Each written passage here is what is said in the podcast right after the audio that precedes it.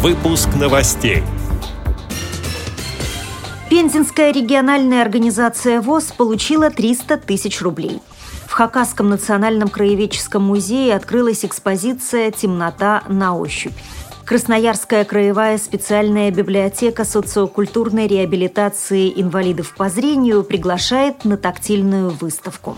Победителем форума «Стартап Базар» в Новосибирске стала интерактивная карта для незрячих. В Московской области завершилась Всероссийская летняя спартакиада детей-инвалидов по зрению «Республика спорт». Далее об этом подробнее в студии Наталья Гамаюнова. Здравствуйте. Здравствуйте. На основании решения правительства Пензенской области о предоставлении субсидий социально ориентированным некоммерческим организациям Пензенской региональной организации ВОЗ выделили 300 тысяч рублей. На эти средства уже создается учебно-методический передвижной кабинет Тифлосредств. Его мобильность позволяет ознакомить инвалидов по зрению с техническими новинками, сообщает пресс-служба ВОЗ. Также на эти деньги будет профинансировано участие творческих коллективов региональной организации в различных мероприятиях. В частности, оплачено выступление в зональном общероссийском этапе фестиваля «Салют Победы» в Казани. В Хакасском национальном краеведческом музее имени Леонида Романовича Кызласова открылась экспозиция «Темнота на ощупь», которая дает возможность понять, какие ощущения ежедневно испытывают незрячие. Изучать представленные на выставке предметы придется в темноте, используя только слух, обоняние и прикосновение. Экскурсии проводит слепой гид, рассказывает создатель проекта и методист культурно-образовательного отдела музея Анастасия Красивая. Силовская.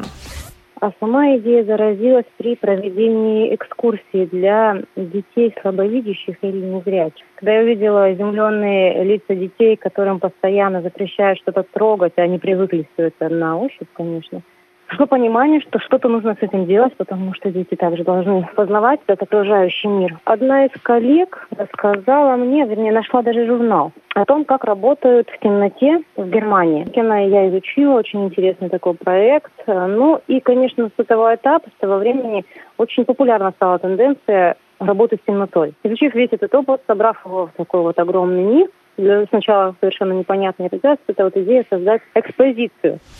Социальные партнеры проекта Хакасская республиканская организация ВОЗ и Хакасская региональная общественная организация по поддержке материнства и детства «Доброе сердце Хакасии». Красноярской краевой специальной библиотеке социокультурной реабилитации инвалидов по зрению открылась тактильная выставка «Тропой искусств Красноярского края». Представлено 30 работ скульптора Владимира Гирича. Все они сделаны из разных материалов – мрамора, гипса, бронзы и шамота. Каждая из фигур сопровождается табличкой с рельефно-точечным шрифтом и идентификационным QR-кодом, который можно отсканировать при помощи смартфона и прослушать подробное аудиоописание описание. Как пишет газета «Комсомольская правда» Красноярск, выставка будет работать до 10 ноября. Вход свободный. В Академпарке Новосибирска завершился форум «Стартап Базар», который объединил начинающих инноваторов и потенциальных инвесторов. Лучшим проектом была признана интерактивная карта компании «Инфосенсор», которая удобна в использовании как незрячими, так и людьми без инвалидности. Идея создания стендов для слепых родилась у компании в результате взаимодействия с областной Новосибирской специальной библиотекой для незрячих и слабовидящих.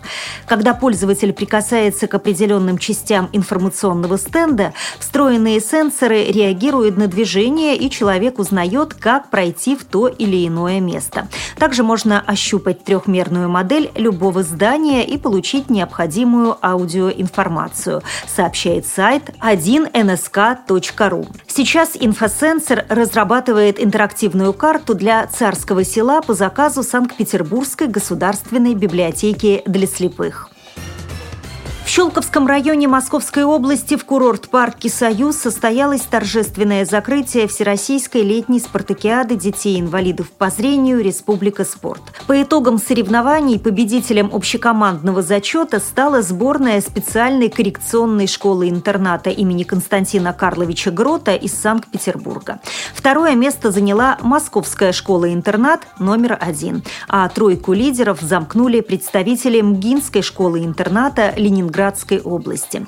Для юных спортсменов был проведен концерт и организована дискотека. Как сообщает пресс-служба ВОЗ, в конце праздника благотворительный фонд «Парилис» преподнес ребятам торты с символикой 15-летия спартакиады. С этими и другими новостями вы можете познакомиться на сайте Радио ВОЗ. Мы будем рады рассказать о событиях в вашем регионе. Пишите нам по адресу новости собака ру. Я желаю вам хороших выходных, всего доброго и до встречи.